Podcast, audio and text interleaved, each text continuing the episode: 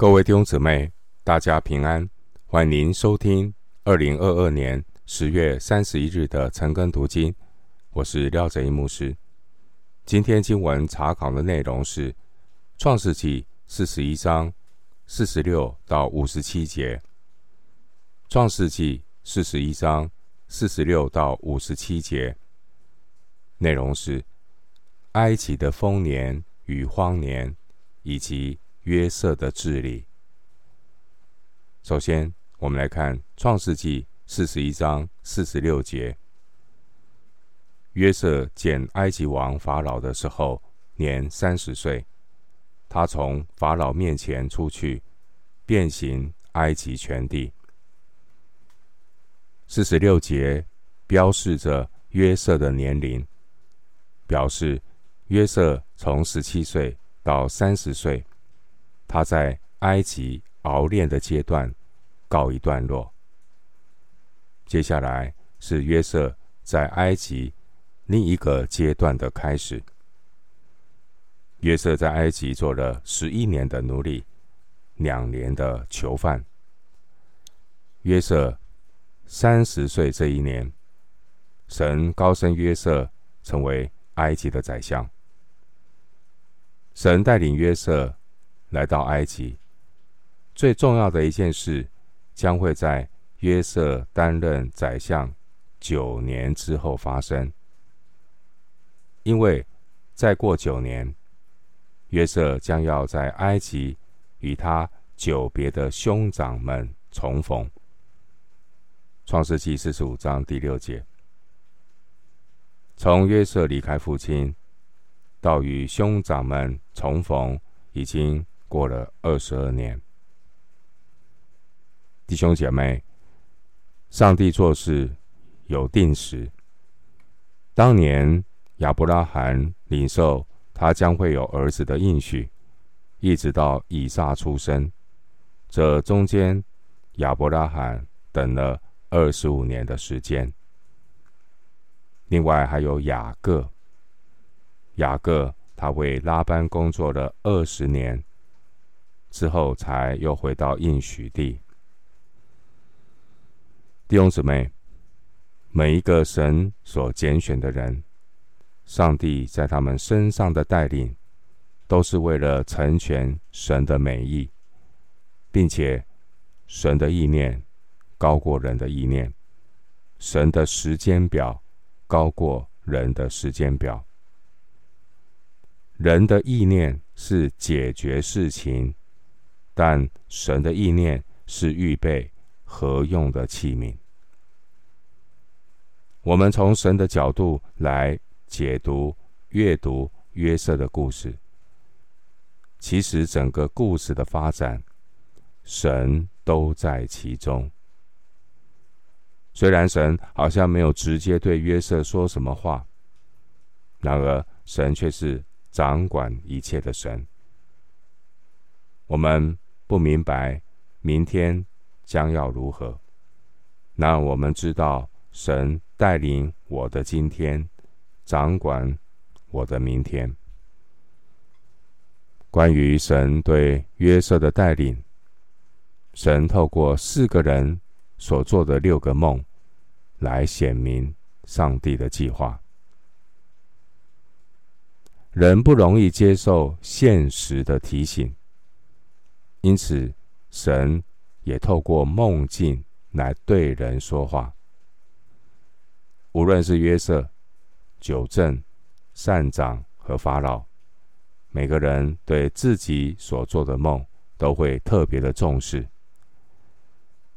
上帝在旧约时期，也会借由做梦的方式、托梦的方式向人说话。如果是神赐下异梦，就需要有解释异梦的人。约瑟说：“只有神能够解开人的梦。”弟兄姊妹，《创世纪》从三十七章到五十章，内容是记载约瑟到埃及的故事，但实际上，神才是整个故事的主角。神不只是编剧和导演而已。当年约瑟虽然遭遇这些苦难，然而约瑟是在神的手中。约瑟他所遭遇一切的处境，都是神在掌管。神是自我隐藏的神，并且神也看顾和保护那敬畏上帝的人。不敬畏神的人很容易犯罪，给魔鬼留地步。弟兄姐妹，约瑟所经历的真的是人算不如天算，然而神叫万事互相效力。无论人怎么筹算，都不能够阻挡神定义要成就的计划。旧约圣经箴言十六章第九节，箴言十六章第九节说：“人心筹算自己的道路，为耶和华指引他的脚步。”凡是神所拣选与神同工的人，一方面要尽上人当尽的本分和责任，一方面也要学习敬畏神，过分别为圣的生活。当然，还有一件事情，就是要学习等候神的功课。经文四十六节，我们看到约瑟，约瑟他是神工作的成果，神要透过约瑟。成为埃及人以及他本家人的祝福。神所成就的是超过约瑟的所求所想。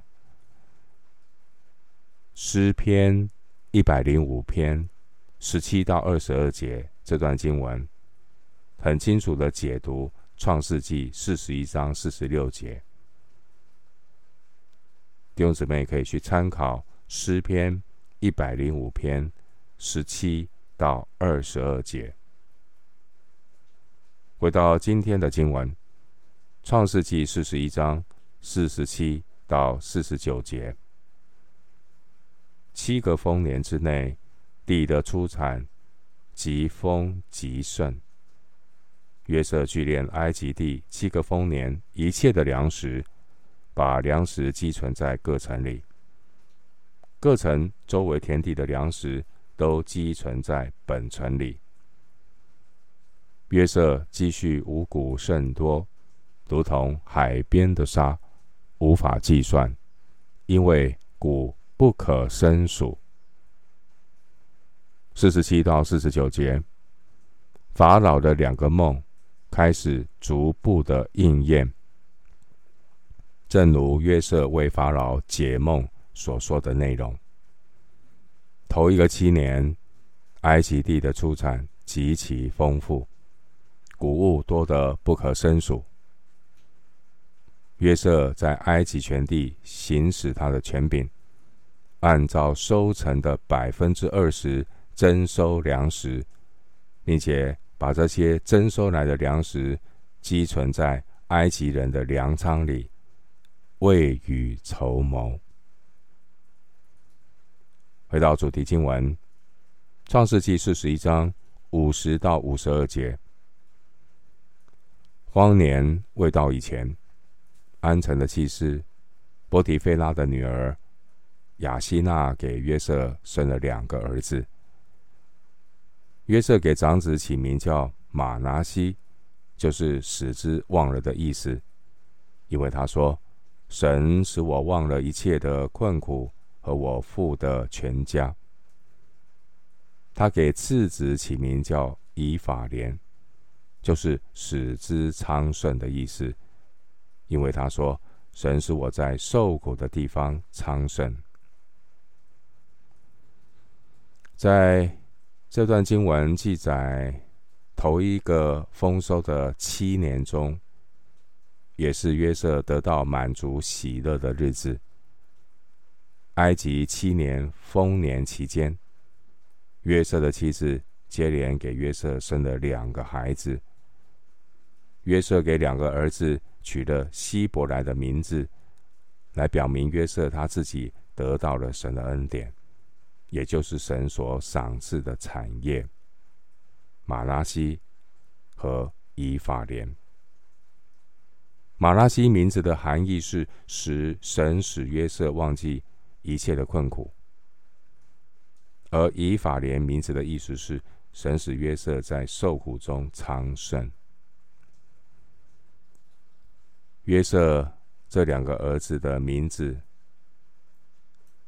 马拉西多少带有一点苦涩的感觉，而以法莲则有梦想成真的平安和欢乐。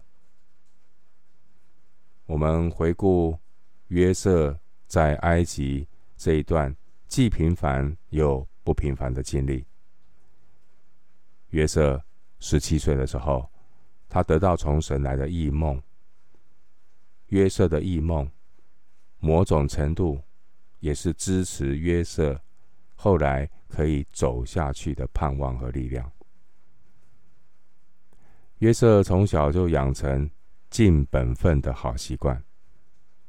约瑟他殷勤不懒惰，坦诚不说谎。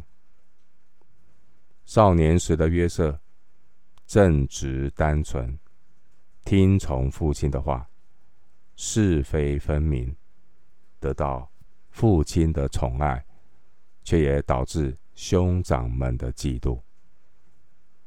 后来，约瑟被哥哥们出卖，卖到埃及。约瑟在埃及的时候，对主人波提法忠心良善。约瑟敬畏神，逃避诱惑的试探。约瑟虽然被重用，但他却不放纵。即便约瑟遭遇患难的时候，也没有颓废放弃，而神也借着这些允许的苦难，塑造约瑟有高尚的品格。终于到了三十岁，时机成熟，水到渠成，约瑟成为埃及的宰相。旧约圣经约伯记二十八章二十八节说：“敬畏主就是智慧。”远离恶便是聪明。我们从约瑟的身上看到敬畏神、忠心、怜悯、有爱心这些属神的特质，并且神与约瑟同在。约瑟为两个儿子命名，表达约瑟苦尽甘来的心情。神透过生活中所遭遇的苦难，磨练约瑟的生命；而在成圣的过程当中，要专一的倚靠神，不要依靠自己的聪明。回到今天的主题经文，《创世纪》四十一章五十三到五十四节，埃及地的七个丰年一完，七个荒年就来了。正如约瑟所说的，各地都有饥荒，唯独埃及全地有粮食。五十三到五十四节，约瑟给法老所解的梦，已经完完全全的应验了。埃及地经过七个丰年之后，紧接下来就是七个荒年，农作物欠收的荒年。不仅影响全埃及，也影响到周围的国家。约瑟，他作为一个埃及最高的行政首长，约瑟他有敬畏神所带来的智慧。神给约瑟智慧，来处理荒年的危机。想象一下，当年埃及地处在七个。丰年期间，约瑟征收粮食，可能会有人质疑约瑟的做法：为什么要在丰年当中每年囤积大量的这些的粮食呢？会有人质疑，但约瑟很坚定，神给约瑟智慧，神也预先告诉约瑟怎么做。所以，当荒年来到的时候，相信许多人会佩服约瑟的高瞻远瞩。然而，这一切都是来自神的启示和引导。约瑟作为一个非埃及人的埃及宰相，约瑟帮助埃及许多的百姓度过饥荒的危机，同时也提升了。法老在人民中的声望，否则饥荒可能会引发大规模的民怨，威胁到法老的政权。上帝借着约瑟祝福埃及人和埃及的法老，而更重要的，后来也祝福了埃及周边的国家，当然也包括约瑟自己家族的人。回到今天的主题经文，《创世纪》四十一章五十五节。及至埃及全地有了饥荒，众民向法老哀求粮食。法老对他们说：“你们往约瑟那里去，凡他所说的，你们都要做。”法老说：“你们往约瑟那里去，凡他所说的，你们都要做。”法老的这一段话，让我想起《约翰福音》二章五节记载迦南婚宴上，那个迦南的婚宴酒用完了怎么办？耶稣的母亲就对佣人说：“耶稣告诉你们什么，你们就做什么。”我们从约瑟的经历看到，好像一个预表。预表了耶稣基督，无论是约瑟以及弥赛亚耶稣基督，他们都彰显神同在的光辉。神同在的智慧，如同光辉一般，驱赶黑暗，让绝望的人找到出路。期待有更多人得着神同在的智慧。如何得着神同在的智慧？你必须是一个敬畏上帝的人，你必须是一个与神同行的人。回到今天主题经文最后，《创世纪》四十一章五十六到五十七节。当时饥荒遍满天下，约瑟开了各处的仓。跳粮给埃及人，在埃及地饥荒甚大，各地的人都往埃及去，到约瑟那里糴粮，因为天下的粮荒甚大。经文五十六到五十七节，这一次我们看到天下的饥荒甚大，借着约瑟未雨绸缪，辛勤的备。备粮。当大灾年接二连三的时候，约瑟充分的展现他管理和危机处理的能力。约瑟他小心谨慎的发放粮食，才得以避免加倍的灾难临到。约瑟从法老的梦中得到神的启示。不但拯救了全埃及的人，也救了他自己全家的人。最后，牧师以一段经文作为今天查经的结论，也是祝福弟兄姊妹都能够得着神同在的智慧。旧约圣经但以理书十二章三节。